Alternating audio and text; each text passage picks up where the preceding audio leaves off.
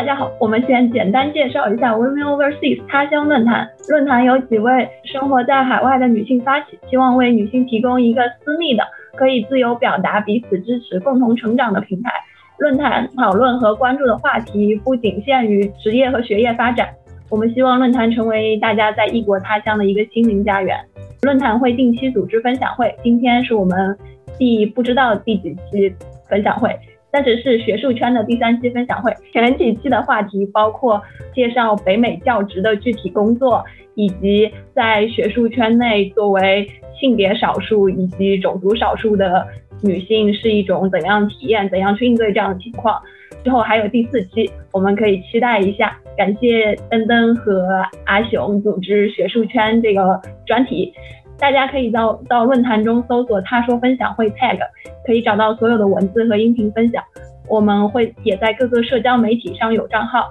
在 YouTube、B 站、Instagram、微信公众号、小红书、微博都可以搜索 “Women Overseas 他乡”。欢迎大家关注我们和我们互动。感谢竹子，今天是我们第三期分享会，今天的题目是“走出象牙塔”。因为大部分拥有博士学位的人最后都不会做教授，那么离开了象牙塔，他们都去了哪里？他们又是怎样进入这些工作的呢？博士训练对他们从事的工作有帮助吗？他们回想自己在学术圈的时光又有哪些怀念呢？所以我们在场的几位嘉宾都是受过博士教育，但是现在从事学术圈之外工作的姐妹。然后我们今天就是来听一听他们给我们分享，他们都是从不同领域。的博士学位和不同领域的工作，姐妹。那首先，我希望每一位嘉宾来简单的介绍一下自己的学术背景以及现在从事的工作。那我们从聪开始来吧。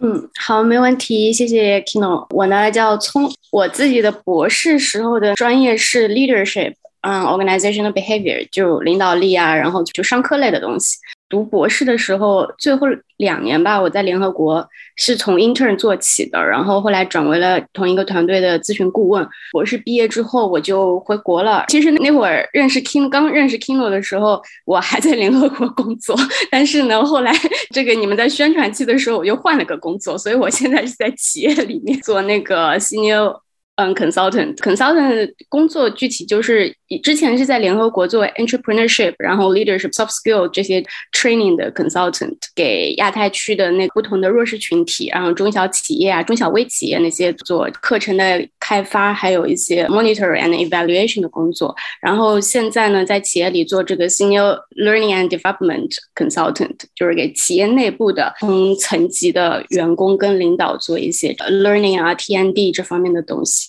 好的，感谢从。顺便再说一下，之前忘忘记说，大家如果有问题，欢迎在 chat 提出，然后我们会做笔记，因为我们准备了一些问题，所以会在最后，如果时间允许的话，会回答这些问题了。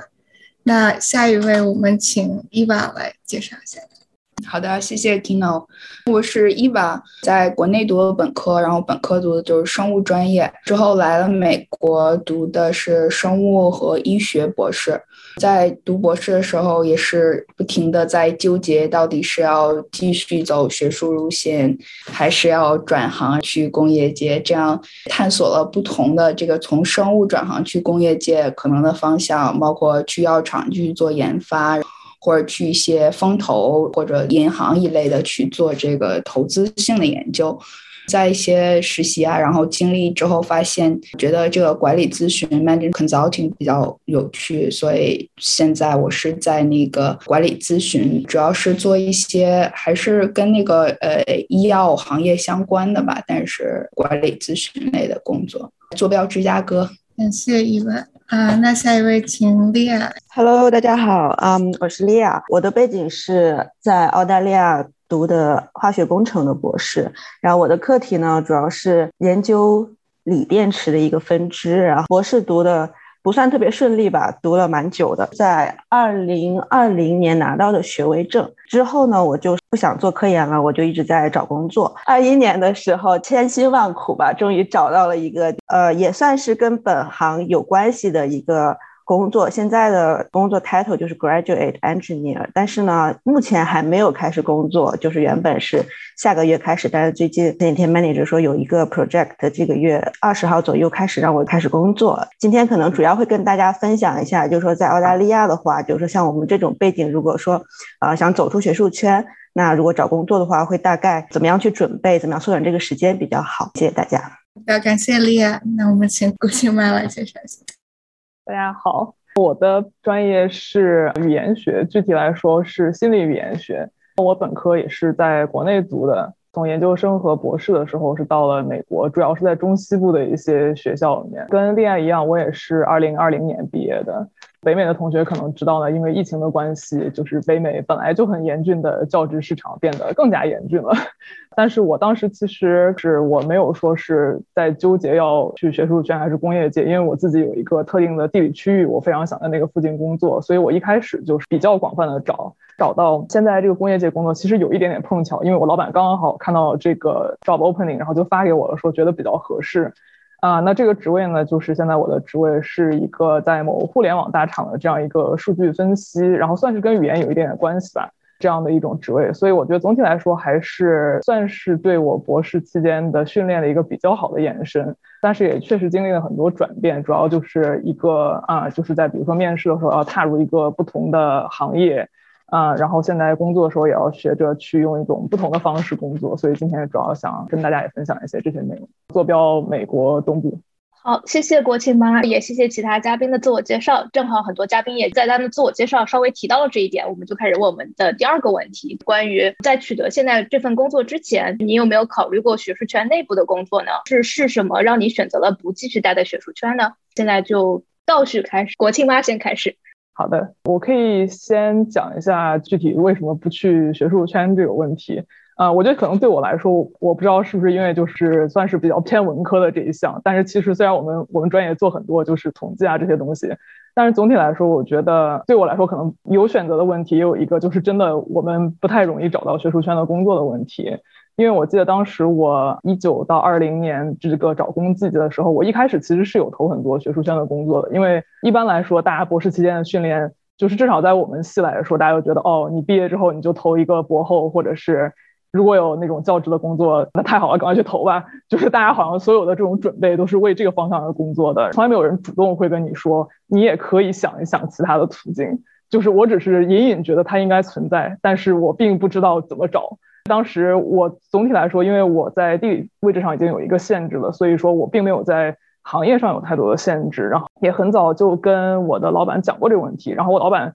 算是比较支持的，就是他没有像那种 比较可怕的老板就说啊，你你永远不能找那种非学术圈的工作。所以我是有广泛的投的，但是只不过一开始我正好碰巧都投的是学术圈的各种博后啊。Assistant Professor 等等这种职位，要么没有回音，要么被拒了。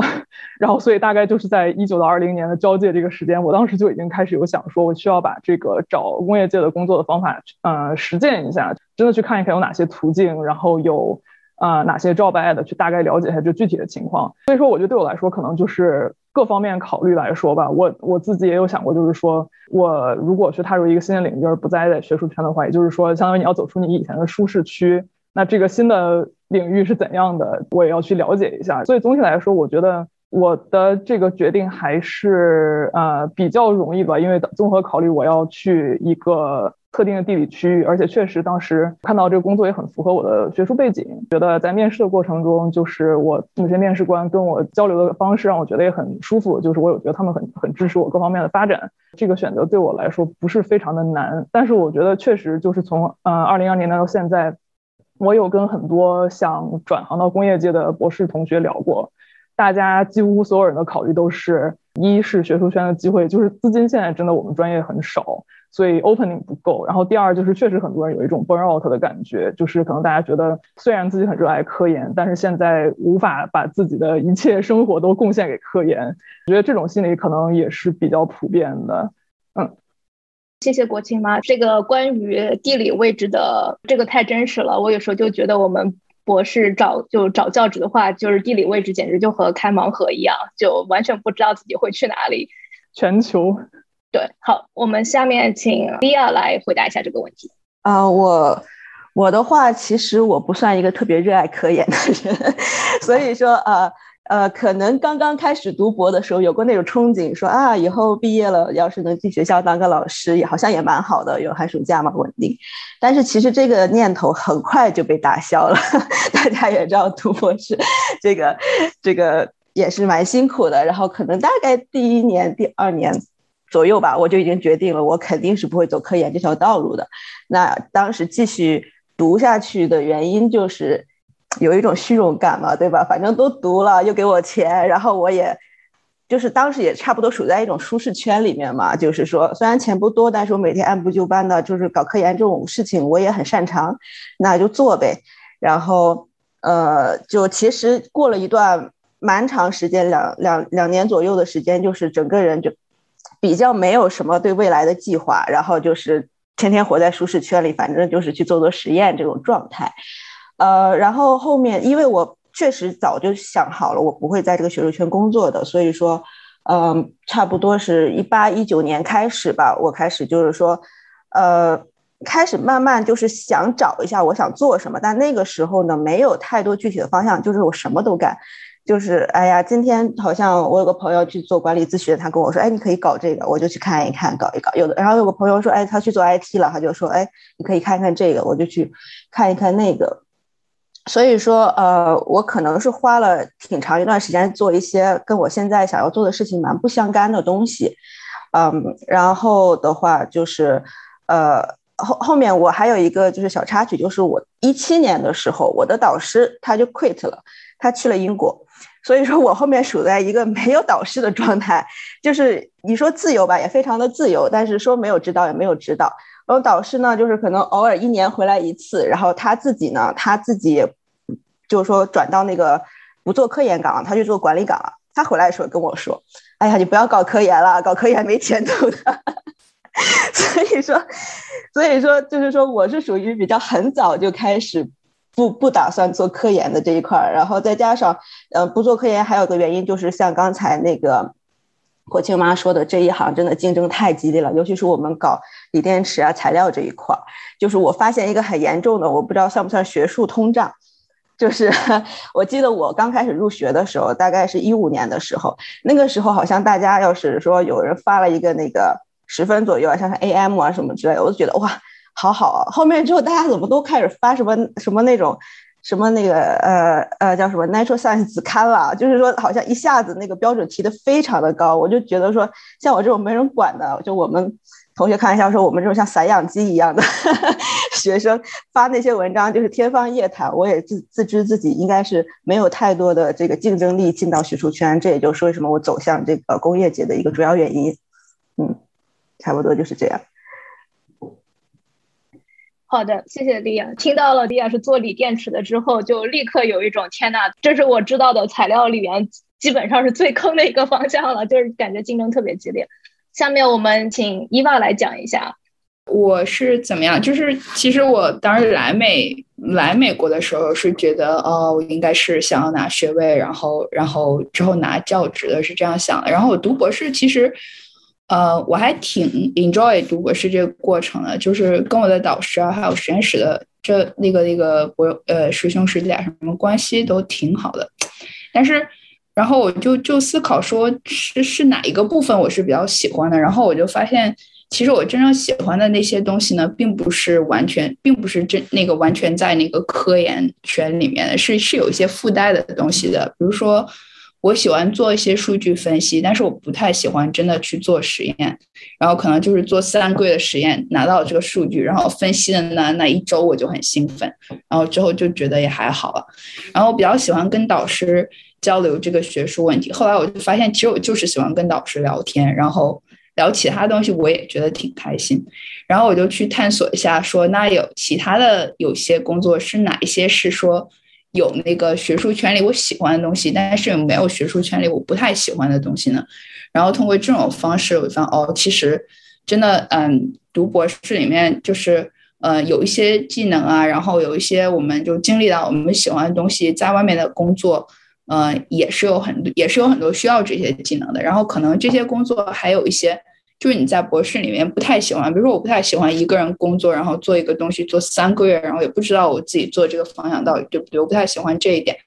然后，嗯，在工业界工作可能有些时候就没有这样的问题，所以在这样这个对比和探索的话，我后来就觉得，哦，我其实没有自己觉得那么适合做学术，我只是喜欢其中的有些有些部分而已。然后这个可能。呃，也是试过了一些其他的行业吧，在对比之中发现，嗯，我是比较喜欢做学术，但是没有那么喜欢做学术，而且，而且也发现很多大牛比我更加适合做学术，所以就决定，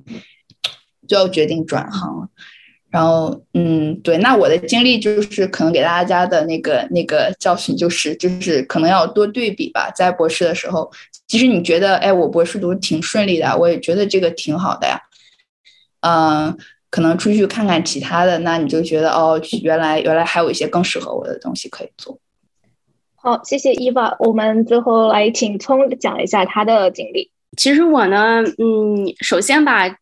我可以从我们学院开始讲起，因为我我们学院比较特殊，它其实是呃专门培养全球领导。全球所谓的全球领导，也也就是说培养，就是大家，嗯，可以这么说吧，国际公务员可可以这么说吧，嗯，就是送大家去那个国际组织来着。然后，所以，呃，我我当时申请这个学院的时候，那时候就特别想去联合国工作，所以我就那时候目标非常的明确，所以我就去了。然后也后来顺势就去工作了。然后这是一点，为什么我没有呃纯粹的留在那个学术圈？嗯，然后像我们学院的很多学姐学长毕业了，其实百分之七十七十到八十，至少嗯都没有留在学术圈的，嗯，然后因为我们学院其实它比较倡导一个理念，就是说有的时候，嗯，一直待在学术圈了，你可能做的东西可能实际上并不太，就是你社会上嗯真正能应用到社会上解决这个社会问题的有多少多少。呃，研究结果其实这要打一个问号的，所以我们学院的初衷就是想把这个政府政策啊，然后这个呃企业啊，或者是呃社会上的其他组织，然后跟学术圈是结合在一起的。所以最终为什么很多毕业生都没，其实最终没有留在学术圈啊？然后这是一个，第二个呢，我自己的专业就刚刚说我的专业是领导力、组织行为学这一块嘛，就商科，然后这一块就我感觉就比较特殊，因为嗯。有的时候，如果你一直是从来没有在企业待过，对吧？然后你就很容易造成一个闭门造车的一个现象，就是你觉得这个东西是重要，但企业觉得你你的研究重要吗？这个就不知道了。所以，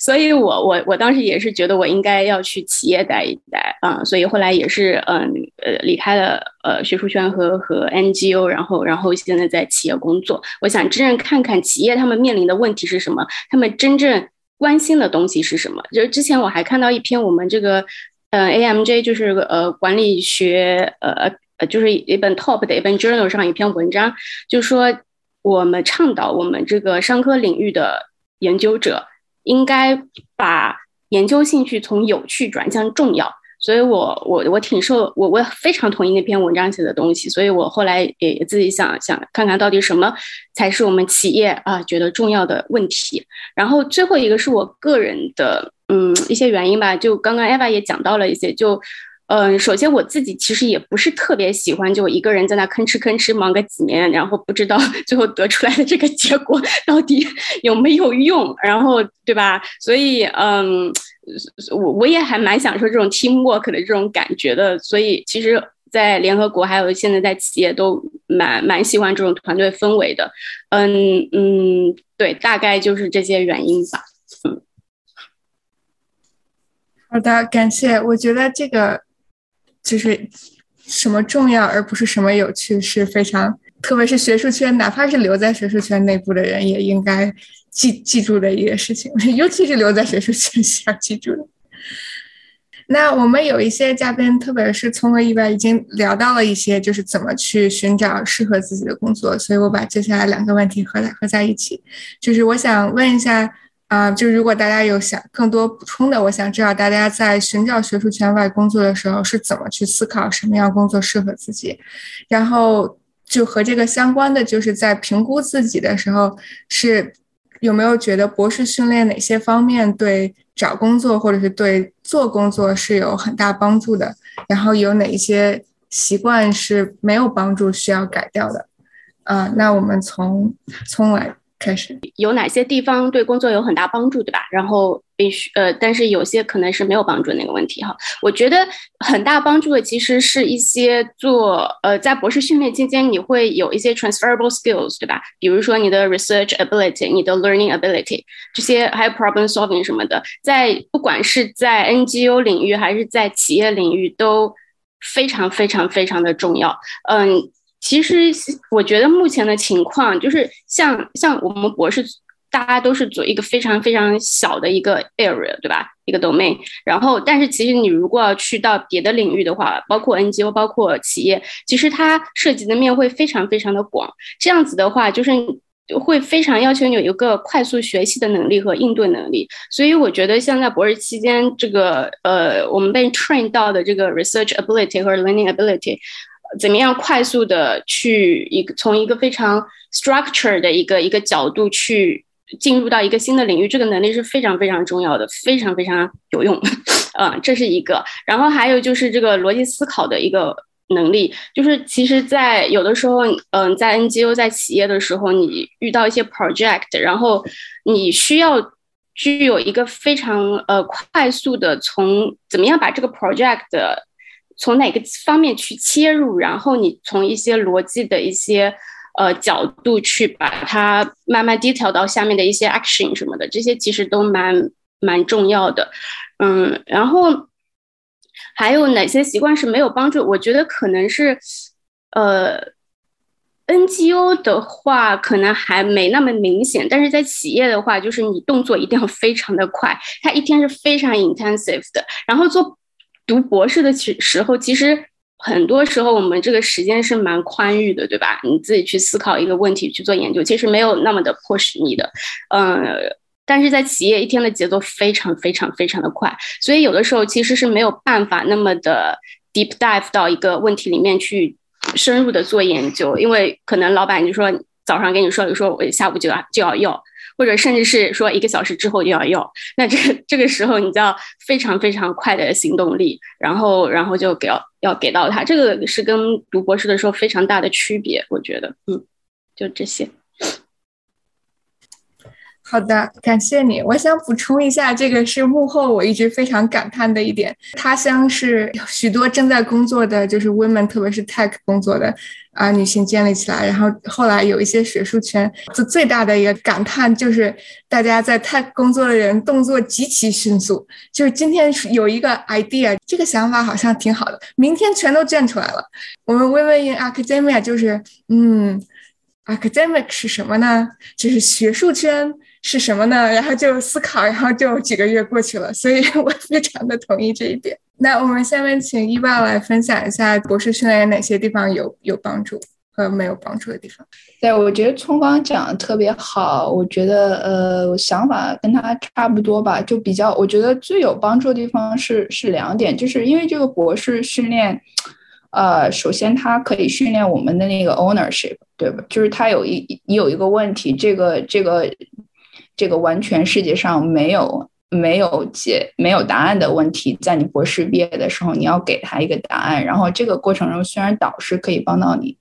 其他人可以帮到你，但是你是 drive 这个 process 的。我觉得这个和工作其实很像，因为绝大多数工作这个知识可以学，但是这个 ownership 是是比较没有人会教你的。然后，呃，我觉得这个是最有。在我工作之后，反正是最有用的一点。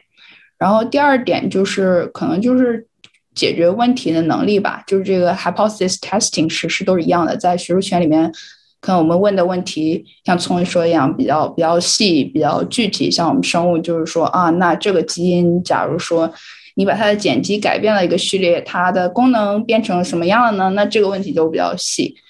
然后出来工作，那可能大家问的问题就变成了。啊，这个病要怎么治呢？然后它就比较比较宽泛一点，但是整体的这个就是我要先有一个 hypothesis，然后我要先去 test 这个 hypothesis，我要收集证据，然后去看它到底对不对。这个过程其实是一样的，所以我觉得，嗯，就是读读博士对我现在的工作，虽然这个内容完全不一样，但是这个方法我觉得是很可以 apply 的。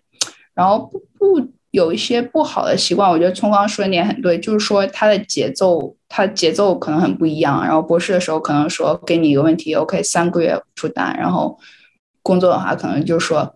你的 day one answer 有吗？然后就你两个小时之后能告诉我你是怎么想的吗？就会有这样的节奏。呃，我觉得我之前我刚入职做的比较不太好的一个地方，就是我觉得一个答案呢，一定是要我觉得非常靠非常有信心，就是在我反复证实认为这个是完全正确的时候，我才可以拿给同组的人去讲这件事情，然后就导致我的工作大家会觉得很慢，而且当我拿到了这个结果的时候，别人可能觉得哦这个问题我们想了一下，其实也没有那么重要。然后我可能就会觉得比较比较 frustrated，然后呃，现在我觉得在工作里面，有的时候可能就是说，呃，我们我们不需要这个问题，不需要你百分之百 confident，有的时候不需要你真的解决出来，只要你有一个想法，只要有一个大致的方向，一定要及时跟跟其他的同事、跟同组的人交流，然后就讲你的想法，这样大家不停的。refine 这个问题，然后 refine 这个这个答案，这样你的你的 contribution，你对这个组的 contribution 也比较大，然后你自己也不会特别的 suffer，然后这个是我感觉比较不一样的地方。好的，感谢伊娃的回答。那我们接下来请 Lia 来。哦，我刚才听到 Lia 啊伊娃的那个那个最后的那那一段话，觉得好受启发。我还没有开始工作，但是我。我能体会到，如果说我去工作，我肯定也是把那件事情做完，做到尽善尽美才去给人家。可能这一点会，我以后会注意。然后，因为我现在还没有开始工作，只是呃前期跟我一些经理的沟通上，我会发现有一点和读书的时候很不一样的是在啊，比如说，如果说我们在读书的时候，那。呃，经常我们会问导师啊，或是甚至这个话题是不用问的，就是一般他给你一个什么任务，或者说比如接下来有一个什么任务，我们肯定马上就会去说，哦，我们要做很多很多 research，他对于他的背景啊，对于他的很多东西要马上去了解。然后我现在就是刚刚我经理给我说，哎，下一个 project 呃大概二十号开始，然后怎么样，我就很自然就问他，我说，那我要准备些什么嘛？他就说，no，就是。就是说你不需要准备什么，就是说你需要懂的，我们现场就会告诉你的。而且他会跟我说，因为你是一个新人嘛，就是大家都会 support you，啊，那种感觉就是，哇，非常爽，知道吗？就是因为以前读博的时候就会有那种感觉，不管是在休假，还是说你从实验室回到家，你甚至在睡觉、晚上做梦的时候，其实你那个就像那个手机的后台一样，你就不停的脑袋里面在思考你的那些。呃，实验呐，或者是那些课题啊，就是那那个脑袋好像没有停下来的时候，但是好像工作的时候就真的是，哇，我下班就是下班，好像很爽。我不知道是不是因为我现在还很初级啊，但是我现在的感觉 就是好像好像有这样，所以我现在就很期待这个接下来的工作。然后我可能会说一些，就是说我就是说在找工作中发现的，就是说我们以前的博士思维和。对于找工作中有什么不一样的地方？呃，我觉得可能首先就是说，如果想去找个工作，我们最需要的是先了解自己。呃，就是说，如果我们我们不想去做学术的话，那我们是有什么样的能力或有什么样的优点能适应这个学术圈？那所以。最重要的一点，因为我找过很多工作，什么银行的，什么咨询，什么 IT，什么我反正我能升的我都升过，然后我就会发现，就是说，其实最重要一点是读懂他们的那个 job description。他们说很多很多的话，但其实很多背后他就是，其实都归于一点。比如说最简单，他们在问问题的时候，他会问你啊，你你有什么优缺点啊，或者你有什么这些东西。其实他最终问的问题都是说，我们为什么要你？就是很简单一个道理，然后，然后我们就是要要，就是所有的问题都要通过对他的那个 job description 的解读，就是说他想要个什么样的人，我们就把我们自己往上面去靠。就是就是我发，因为我我周围也有很多朋友想走出这个学术界，走到工业界，然后我发现他们找找工作的时候，就很多时候就是看问题，有的时候比较浮于表面，他没有去挖掘他问这个问题最本质的东西，然后结果回答的一些问题就不是人家真正想要的。就是说，我觉得大家如果在找工作的时候，这一点是非常非常注意的。然后还有像刚才，就呃聪说的，比如说就我们的那个快速学习能力，还有研究能力，这一点都是非常重要的能力。还有一点，我想加一点，就是说，其实我发现他们找工作，呃，就是这些人他们在找一些员工的时候也非常注重的，就是这个 resistance，就是说，因为我们读博，其实我相信每一个读博读下来的人都是扒了几层皮的，那就是说，就所以说就是这个，呃，我们要表达出我们这种抗压能力，我们这种这种。坚持不懈的能力，就是他们这一点是很看重的。还有一点就是，我们从博士出来之后，年龄也比较大，我们也相对来说比他要成熟。就是说，呃，我因为像我我升的这个工作，其实就本科生、研究生都可以升的。那我们就是要在呃工作呃面试中表现出我们这种成熟，然后这种抗压能力，就是这些要表达出来。呃，还有一点，我觉得就是可能比较针对理工科吧，因为我呃申请了一些那个，就是说。咨询管理管管理咨询工作嘛，我去面试的时候，我尤其是群面的时候，我发现，啊，学商科的 孩子们太厉害了，就是那个表达能力啊，那些各方面的能力啊，就是碾压我们这些理工科的。就是说，如果大家如果想转行往那个方向去的话，我觉得呃，可能就是这个方面要着重着重一下，因为后面我最后申请这工作是 engineer 工作，我们也有这些群面，我经历了那些管理咨询的群面之后，我再再做这个 engineer 的群面，我就发现。啊，好轻松啊！我简直是，你知道吧？就是 hold 全场那种感觉。所以说，这个东西是大家要，嗯，就是说去可以去进行一些练习的。嗯，我现在想到就是这些，谢谢。好的，我只我想说，最后很重要一点就是这个是可以练习的。就是虽然可能博士期间没有遇到过这种练习，但是事后是可以自己练的。就是软技能也可以，硬技能可以学，软技能也可以练的。那我们接下来请国庆妈分享一下。好的，呃，那个，我觉得刚才几个嘉宾都说的特别好，就是我觉得博士期间其实最重要的技能，并不是一些看似特别呃硬的技能，至少对我们专业来说，就是我觉得，假如说你要想学一个新的编程语言啊，或者学一个新的统计方法，我觉得这些其实基本上大家都很容易学的，反而最难学的是那种就是看不见摸不到的东西，比如说交流能力啊，写作能力啊。等等，这种就是像那个呃，Kino 说的一样，是需要你去不断的练习去得出来的这样的呃能力。然后我觉得就是我博士期间呃那个在交流方面呃也算是得益于我导师的那种催促吧，因为他就是我们做学术报告的时候，其实大家也有不同的方法。然后我们实验室还有我们组的方法是那种比较活泼、比较互动性的方法，所以呃从中我觉得得到了很多启发，就是我会觉得。好，同样是以这样一个研究问题，那我要用怎怎么样的方式去讲出来，才能让我的现在这个针对的听众最能获得他所要的信息？那可能同一个问题，我对本科生讲和对研究生讲，或者跟教授讲是完全不一样的方法。呃，然后从就是这个大概的这种 idea，我觉得也可以运用到很多方面，比如说在我做助教的时候，还有甚至说比我在我在面试的时候，其实也是这样想的，就是说，那这些面试官他们的背景跟我是完全不一样的，或者说我可能就不知道他的背景是什么，那我要怎么跟他讲我们专业是做什么的？我要怎么跟他讲？啊，就是我可以为你们带来的价值是怎样等等。就是我觉得虽然呃博士期间确实我们大家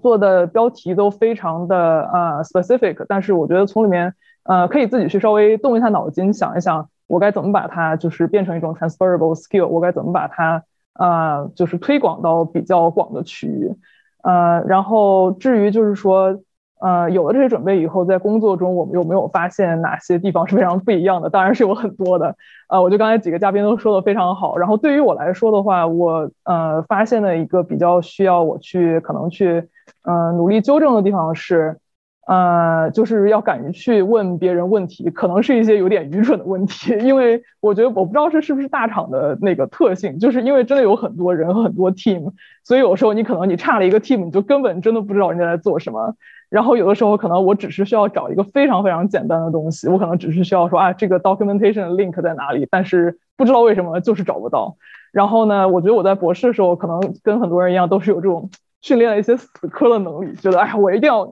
钻研出来一个问题。然后，但其实你会马马上发现，就是自己做这个事情是非常没有效率的，因为你可能自己找了半天，还不如写个邮件或者写一个 ping 给另外一个人说，哎呀，这个不好意思，非常 basic 的那个问题，你能不能跟我说说这个 link 在哪里？然后人家可能五分钟之内就给你个回答。呃，然后我觉得这个问题，尤其现在大家呃居家工作也是有点，也是就加剧了它的严重性，因为有的时候你可能写邮件啊，或者是写 ping 啊之类的，就不如你就扭头问问旁边工位上的人来得快。呃，所以对我来说，我个人感觉就是要抛弃这种。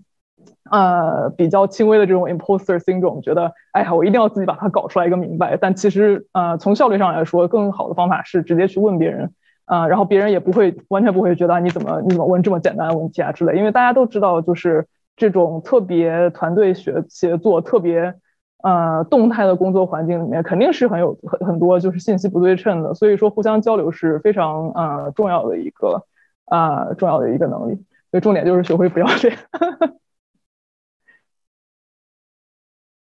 好，嗯，谢谢国庆妈的回答。然后我发现今天就是不知道为什么，就是在那个 chat room 里面大家都非常的安静，所以就还是非常欢迎，就是大家随时 live comment，然后让我们几个嘉宾和 host，然后就是能知道大家还在还在这里和我们一起听着。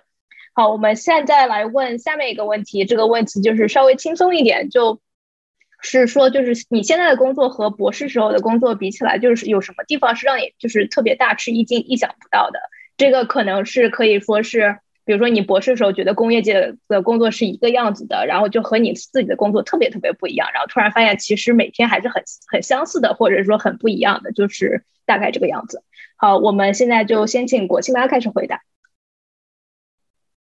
我比较吃惊的一个地方是，虽然我有心理准备，但是我想说，工作中的这种分散的干扰真的很多。就是我觉得如果没有干扰的话，我每天五小时就可以下班了。但是很可能在我做这些工作的时候，突然来了一个 Slack 或者一个 email 需要我立刻回答，然后这个 email 或者 Slack 就变成了一个一小时以上的 open-ended discussion。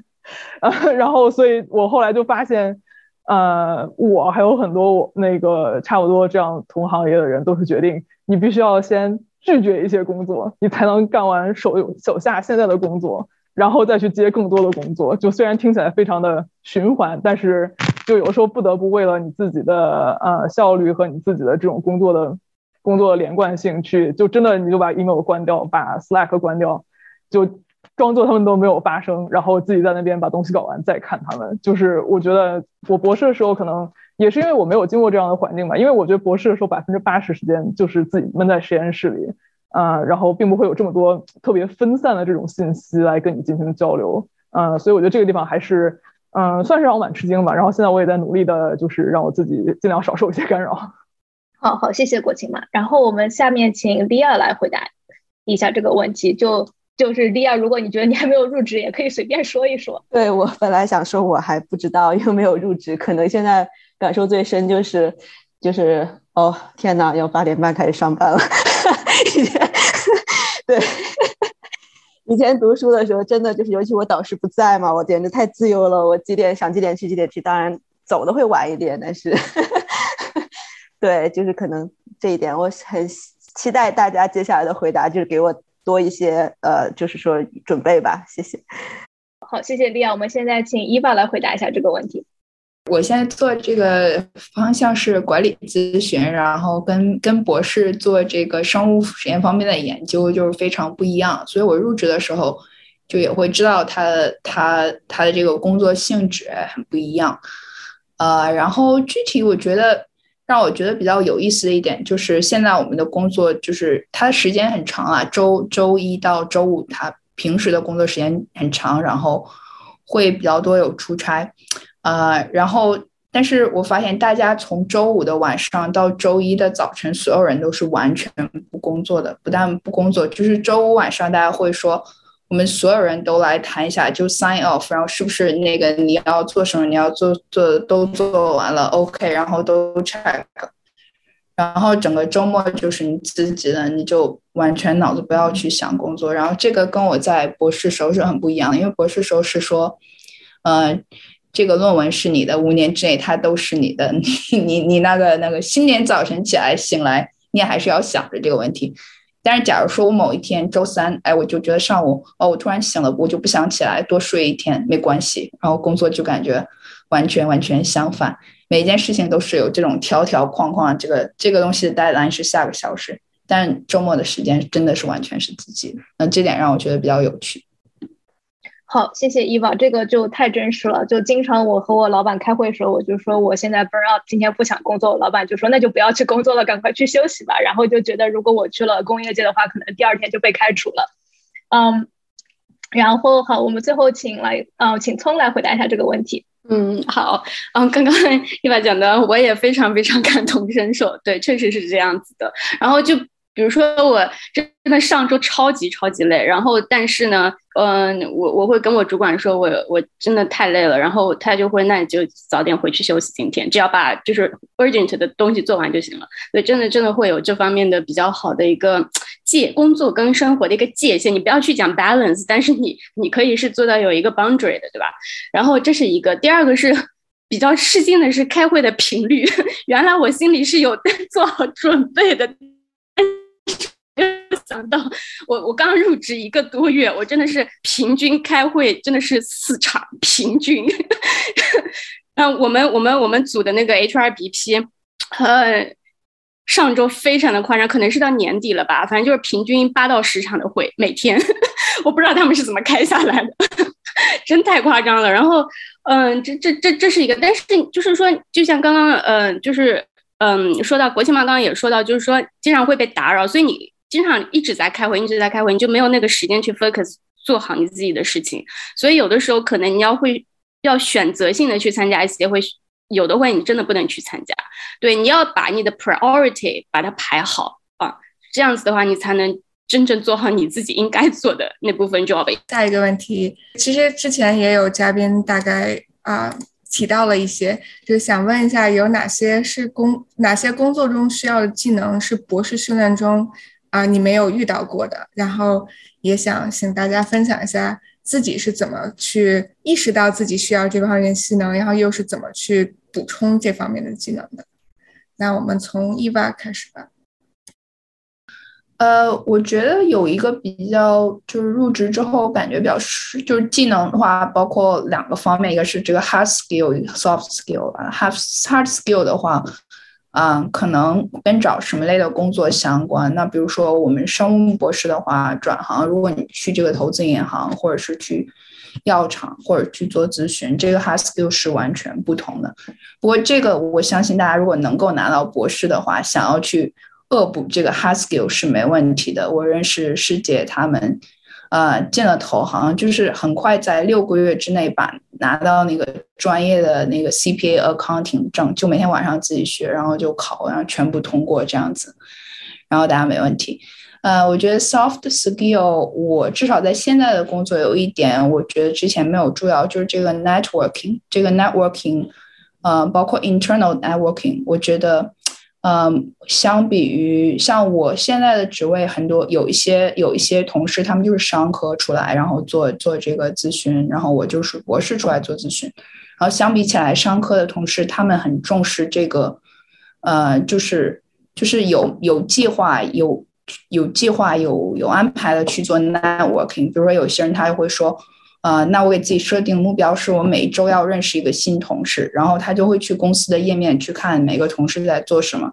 然后就会给这个同事，呃，写个写个邮件，然后说，哎，我们能不能喝个咖啡？我们能能不能聊一聊？然后这样他每周都会去了解公司不同部门都在做什么，然后去认识一些新同事。然后我觉得博士毕业的同学呢，我们可能就没有这个意识，就不会去主动的去想。当然，我们认识的人，那也很开心。然后，如果刚好工作上没有碰到那么多人，呃，至少我就不会去说，哎，我应该主动去 outreach 啊。甚至我还认识有一些商科人，他会把他所有 outreach 过的人列在一个 Excel 表格里，然后说我过三个月，哎，这个人我三个月之前聊过一次，我要再跟他聊一次，然后这样就是建立起来，或者说，哦，然后这几个人我觉得聊得很好，他们是我的 mentor，然后我每每几个星期我要给他打一个电话，这样。然后他们会有这样的计划，然后这件事情我觉得就是，嗯，这一类的吧，我觉得就是 networking，然后有意识的去去强化自己在公司里 network，是我之前没有的技术技能，然后我现在也在慢慢学习。好的，我之前也听说过这种，我觉得一听一下我的社恐就要发作，但的确很多时候是非常重要的啊。那聪已经回来了，然后我想说，我们现在在聊，就是有没有哪些是工作中需要的技能，博士训练中没有遇到，然后在没有遇到的时候是怎么去自己啊补充这些。但是如果你之前的啊回答有一些补充也可以，这个是很说。嗯。这我刚刚应该也说的差不多了，反正就是最后一条那个，就是其实博士研究的一些呃内容，其实企业它其实是真的在运用的，就是在我们领域啊，嗯，然后。这个这关于这个问题的话，一凡刚刚那个确实是我们上课的人，这个可能是大多数人的强项，对。但是我自己不是啊，我自己不是。然后，但是呢，我我可能是介于在中间吧，就是我自己会去 network，嗯，但是我也没有做到那么的极致。还有这个这个 networking 的这个 management，我觉得，哎，对我来说，我也我也有点 handle 不了。嗯，但是呢，确实就是你在 NGO 或者在企业的时候，你需要一直不停的去。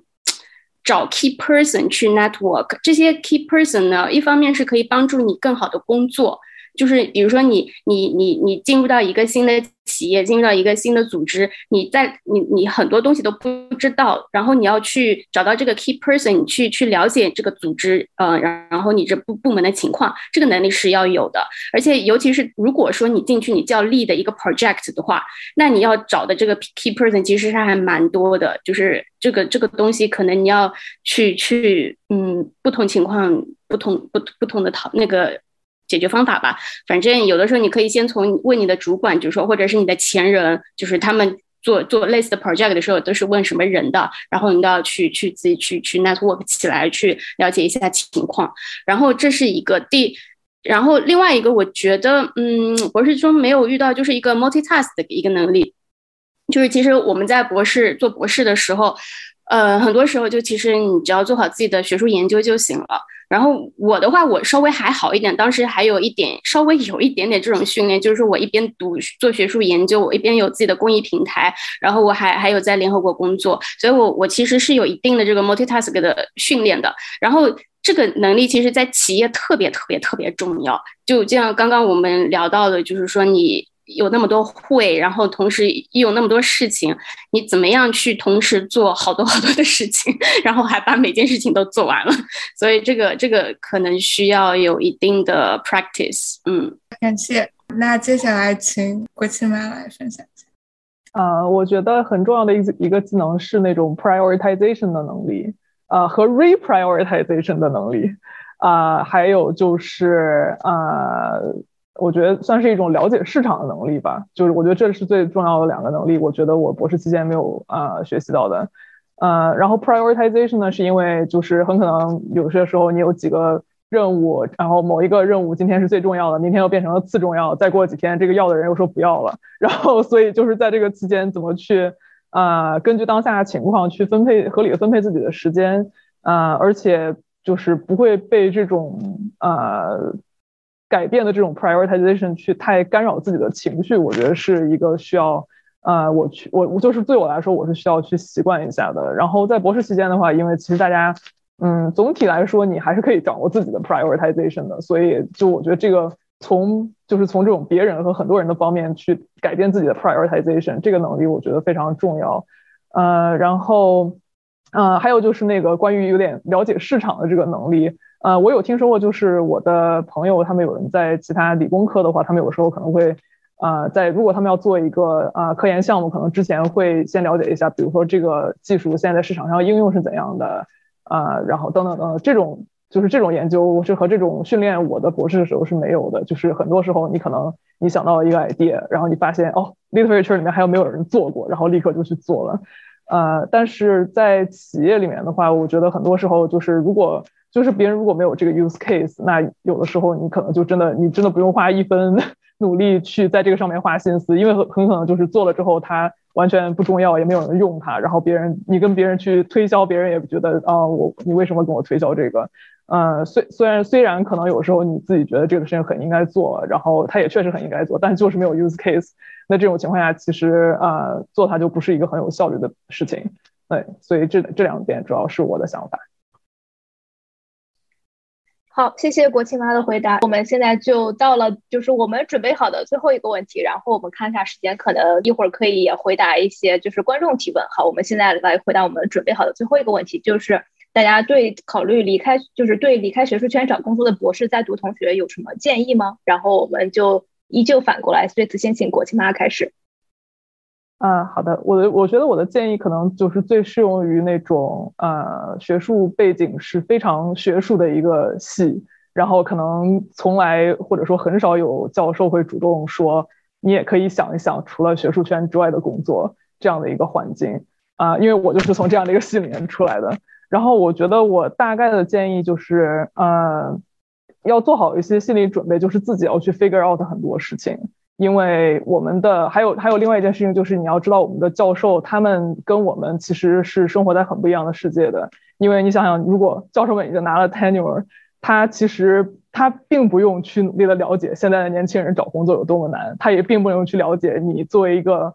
啊只有学术训练的人去找工业界的工作有多么难。所以啊，这个时候你会发现，就是并不是导师能帮助自己所有的事情，很多时候他可能根本就帮不了你这些。啊，他也不熟悉的事情，所以在这个时候一定要就是做好心理准备，可能自己需要去找别的人，呃，去找这些 key person 来帮你，比如说参加一些呃 mentoring event 啊，参加像像这样的活动啊等等，呃，我觉得就是呃找到对的人去聊一聊天，然后去了解一下该从哪些方面下手，嗯。就是我觉得这个会带来很多全新的不一样的体验。就是我今年夏天的时候有帮，哦，去年夏天的时候有帮一个呃我们专业的这种。就是帮你找 alternative career，呃 alternative to academia 的职业的这样一个活动做那个志愿者，然后基本上我聊的所有人的反应都是说啊，原来还有这样一片天地。就是大家全都不知道，说不但有这样一片天地，而且还这么大。就是他们说，我们导师为什么从来都没有跟我们讲过？然后那个活动的组织者就说，这就是这个活动的意义，就是因为现在真的就因为很多学术系院系里面，尤其是像文科，他真的思想非常的就是你不能说陈旧，就他非常跟不上时代的发展。他既没有 意识到现在哪些东西可以被用于市场，又没有觉得就又没有意识到自己的毕业生现在面对的这个 job market 是非常非常不一样的。嗯，所以说在这个过程中，就是不要不要限制自己，还是要主动去找一些呃最直接能帮助你的人，去获得一些最实用的建议。好，谢谢国庆嘛。然后我想加一句，就是有的时候教授不仅不知道怎么帮学生找工业界的工作，他们也不知道怎么帮学生找学术圈的工作，因为他们自己找的学，他们找学术圈的工作可能已经是十几年、二十几年前的事情了，所以和现在完全不一样。嗯，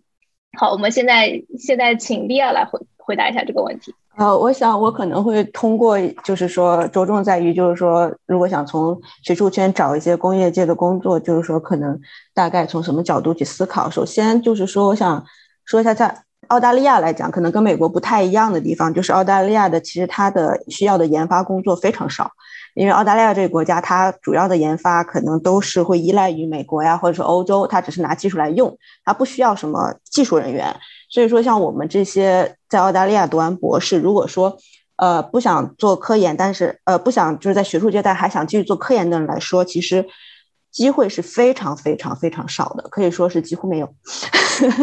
所以，所以说，如果说如果大家有和我相同背景，就是说在澳澳洲的话，那我觉得说，如果想离开学术圈找工业界的工作，那这一点就是说大家。一定要尽早，因为不要像我，我等于说毕业之后差不多拖了一年半的时间才找到工作。大家一定要尽早。那么说，呃，有一点大家非常重要的重要的就是，因为澳洲没有所谓的研发，所以澳洲人他们雇主找工作找呃找那个雇员的时候，他们不会特别在意你的学历。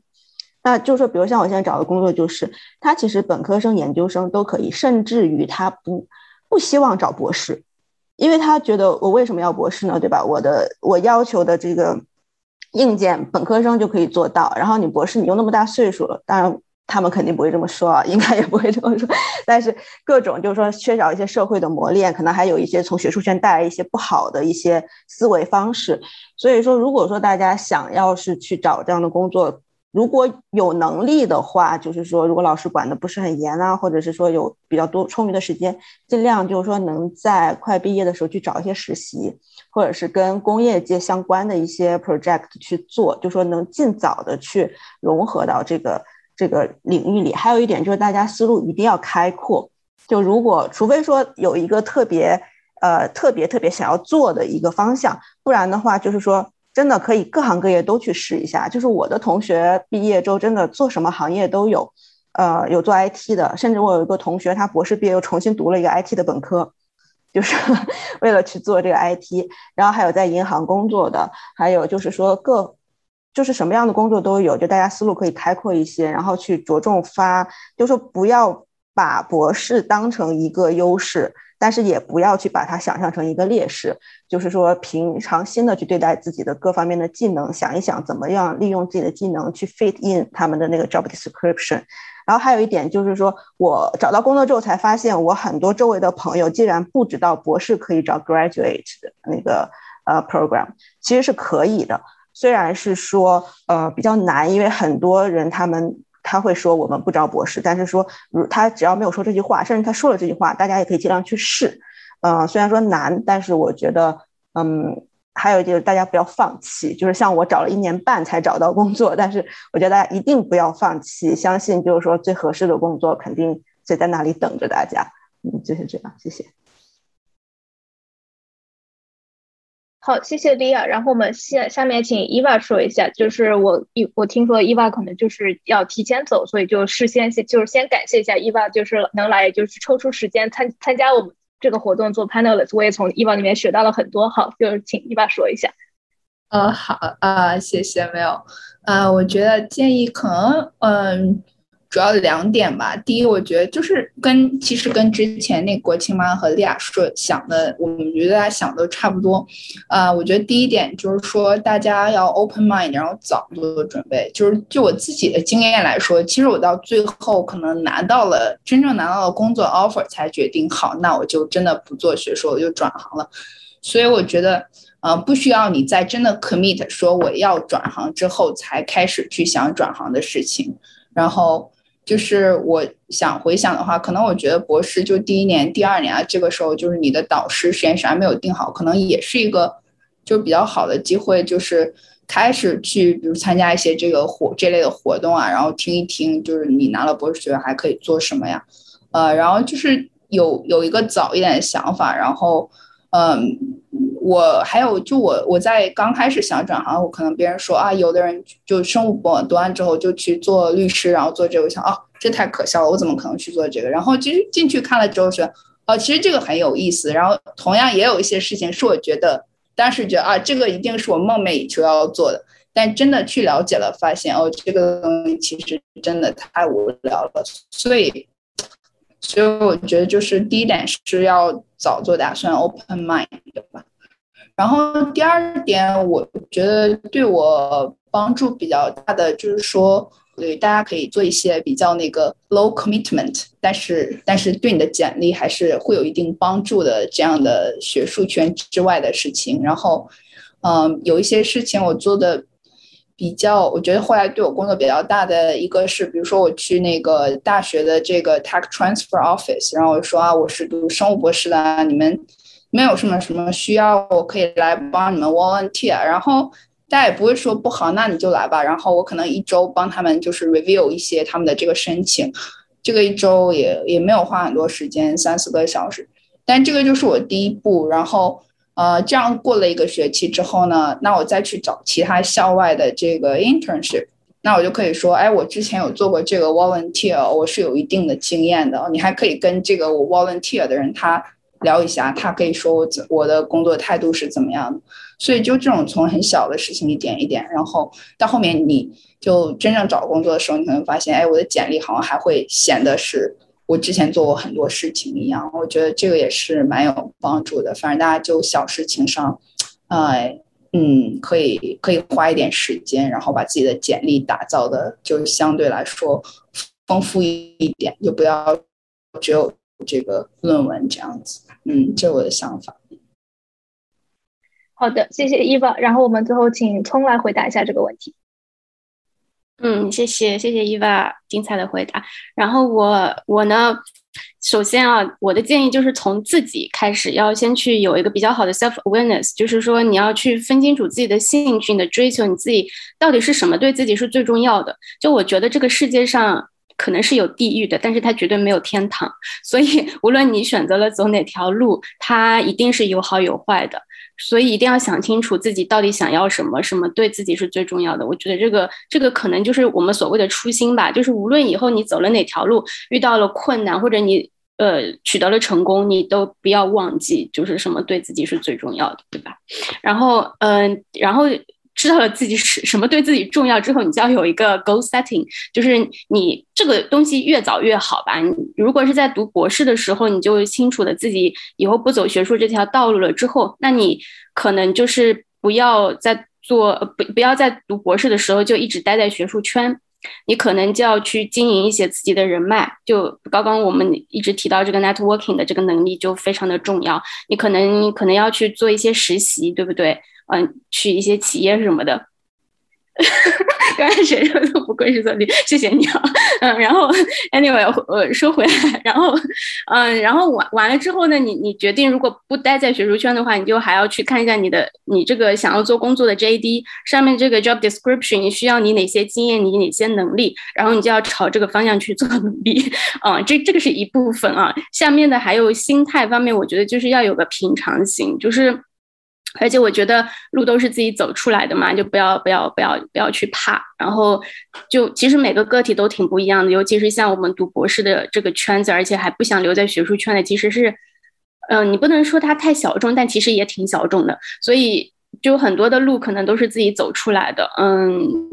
就就多问问身边的人，无论是是不他是不是这个这个圈子的或者怎么样，但就。嗯，多问问别人的意见啊什么的，就嗯，对，就就不要去害怕，去 try out 就行了。然后就一直就就又要有平常心，嗯嗯，我觉得就是不要把就是博士学历这个东西，我觉得不要把它当做就有的时候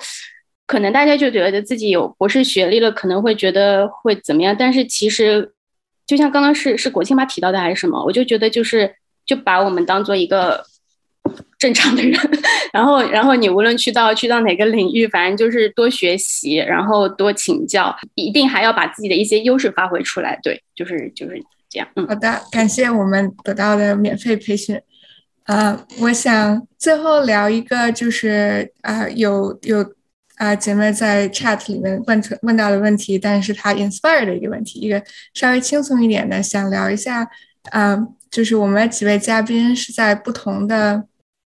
不同的，就是地地域地域方面都不一样。就是国庆妈在美国，利亚在澳洲，然后从现在在国内，所以想问一下大家，对就是生工作和生活这个文化上有没有什么？啊，有有没有什么有意思的事情啊，或者是自己比较惊讶的事情想分享？就包括可以可以是，比如说公就是公司的文和和学校的文化不一样，或者是如果你们之前在其他的国家啊待过很长一段时间，有没有一些就是文化这个 transition 方面的啊一些一些想法？呃，我我先说一下，要不然。呃，就是我没有开始工作，但是我在校园的环境中发现，就是说，我觉得澳洲真的是一个非常 lay back 的国家，就是因为我也有很多朋友在美国读读书，然后就在那边工作嘛，就他们跟我讲说，好像在美国就是怎么说，就是说大家竞争力就是那种竞争感还蛮强的，但我就比如说在澳洲，像比如说我们。我经常经历的事情吧，就比如说我们这边学校也好，或公司也好，说五点钟下班，但是可能经常你四点半去的时候，他们就已经收摊了，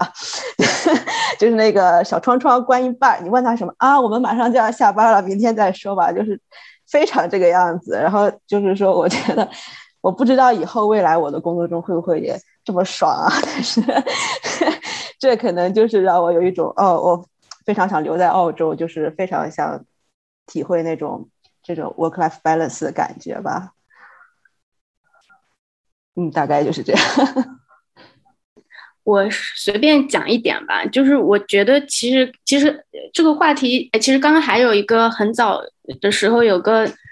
听众好像问到我为什么会选择回国，对吧？就是嗯，其实这两个问题可以结合在一起。嗯，我觉得其实我从我我待在国外八年，然后我是。去年十二月回来的，二零二零年十二月回来的，所以，嗯，其实这个东西，我我之前八年我在不同国家待过，我在我在英国，我在日本，我在呃泰国，我都我都生活过。然后然后现在回国，我就觉得其实，嗯，怎么说呢？唉，我觉得每进入到一个不同的一个国家，不同的文化，其实你要去适应呃环境还。你不能说难，但是有的时候会有一种孤独感。包括现在从外面回来，我还是有一种孤独感，就是对吧？你应该大家都有就是这样的感受，对吧？很多时候可能会别人不理解你，对吧？所以，嗯嗯，但是我觉得在这中间的过程中，会真的会学到很多很多的东西，让我觉得非常的有所收获。然后，嗯，我我我都忘了是什么问题来着。就开始谈感受了，这个，嗯，对，不好意思。然后，嗯，然后为什么会选择回国？其实我，呃，那个时候是，首先我是觉得待待在国外太久了，我就是想回来多花点时间跟家人待在一起。然后，而且现在国内就发展的非常的快嘛，然后我也选择了要要留企业非学术圈工作的，我就我就想回国看看，嗯，有没有什么机会。嗯，这个是主要的原因。然后当时为什么会从 UN 出来，也是其实 UN 嗯对年轻人其实挺不友好的。说实话，这跟在跟学术圈有的一拼的。就嗯，我觉得其实作为一个年轻人，你不管在哪个领域都挺难的。我觉得企业相对来还说还还还好一点。嗯，只要有能力你就可以。但是像像学术圈跟 UN，在有的时候嗯。就是他给年轻人的平台选择不是那么的多，然后在 UN 的话，你如果要进去工作，其实你就几个几个嗯方法。第一个，你就从 intern 做起，然后做他的 consultant，但这这样子的话非常的不稳定，嗯，因为 consultant 一般都是跟着你项目走的，你这个项目结束了，你可能就要先签新的合同，所以你一直在这样子嗯签合同的过程就觉得非常的 unstable。然后另外一种就是你去考他的那个 young professional program 那个考试。这个的话，就大家都知道很难吧，对吧？嗯，然后呃，而且考上了，我不知道他能够进去多长时间就可以进进去工作，嗯，不是很清楚，而且也也像是开盲盒吧，就把你派到哪儿也不知道。所以，然后还有呃，对，还有一种方式是 JPO，JPO 的方式对中国人是非常极其不友好的，因为中国人没有这个 option，就外国人有，就是像像日本或者是其他欧美国家的话，他们的政府嗯。会会就是如果你，呃，为什么我说中国是没有这个？其实它是有的，但是你要先进入到政府，然后政府会派你出去。但是像其他的国家，你不是政府成员，你也可以直接去考试，然后政府会派你过去。所以这一条对中国人来说非常不友好。所以为什么我就这三条路，其实对于中国来人来说都挺难的。嗯，就都都都有好有坏，然后比较的 competitive。所以我当时也是想着。做 consultant 有点不稳定，然后后来就离开了。我今晚有什么想要补充的吗？呃，我可以补充很小的、很具体一点，就是 business English 和 academic English 真的是两个完全不同的物种。我刚刚入职的时候，就是惊讶于光是开会这个词可以有多少种不同的说法，什么 think，什么 chat，什么。呃，什么 alignment 之类之类的，就我当时就惊讶于哇，你们就能把一个事情说出花来，呃，然后就除此之外还有很多这种，呃，就是非非常明显的这种 business talk，呃，我在学术圈里面从来没有看到过这样的说法的，然后所以我觉得我自己慢慢去习惯，就是怎么，虽然一开始觉得就是啊，这个有点太。就 stereotypical 的感觉，但后来觉得自己也慢慢不自觉的，就你你为了跟他们交流，就只能 这样慢慢学着用了，嗯，所以就是发现自己不得不怎么说呢，就是呃学着去讲一套不同的那种话语体系吧，还是还是觉得挺有意思的。好，谢谢国庆妈。然后这我们现在时间也差不多了，就就这个就是我们最后一个问题了。然后剩下的就是嘉宾在 chat 里边的提问，我们也收集下来了。所以就在我们第一季他说插学术圈做完之后。我们可能会做一个读评论活动，所以就是我先把，我先在这边给自己立一个 flag，希望不会不会坑掉。好，然后就特别特别感谢今天的就是四位嘉宾，然后也非常感谢你们的分享，就是我学到了很多东西。嗯，就不知道嘉宾就是有什么最后想说的吗？然后如果没有的话，就是我我就先打一个广告，然后再请那个就是来嘉宾分享一下，如果他们最后有什么结语。嗯。就我们下一期是嗯。读万里书，行万里路。所以，如果有就是在这边嘉宾知或者是观众知道，就是身边有小伙伴或者自己就是在读 PhD 的时候和工作的时候，就是经过了很多不同的地方，尤其是从几个大洲来回横跳的话，就欢迎就是敲我和嗯 Kino 来来就是做我们下一期的嘉宾。现在三位嘉宾还有什么想说的吗？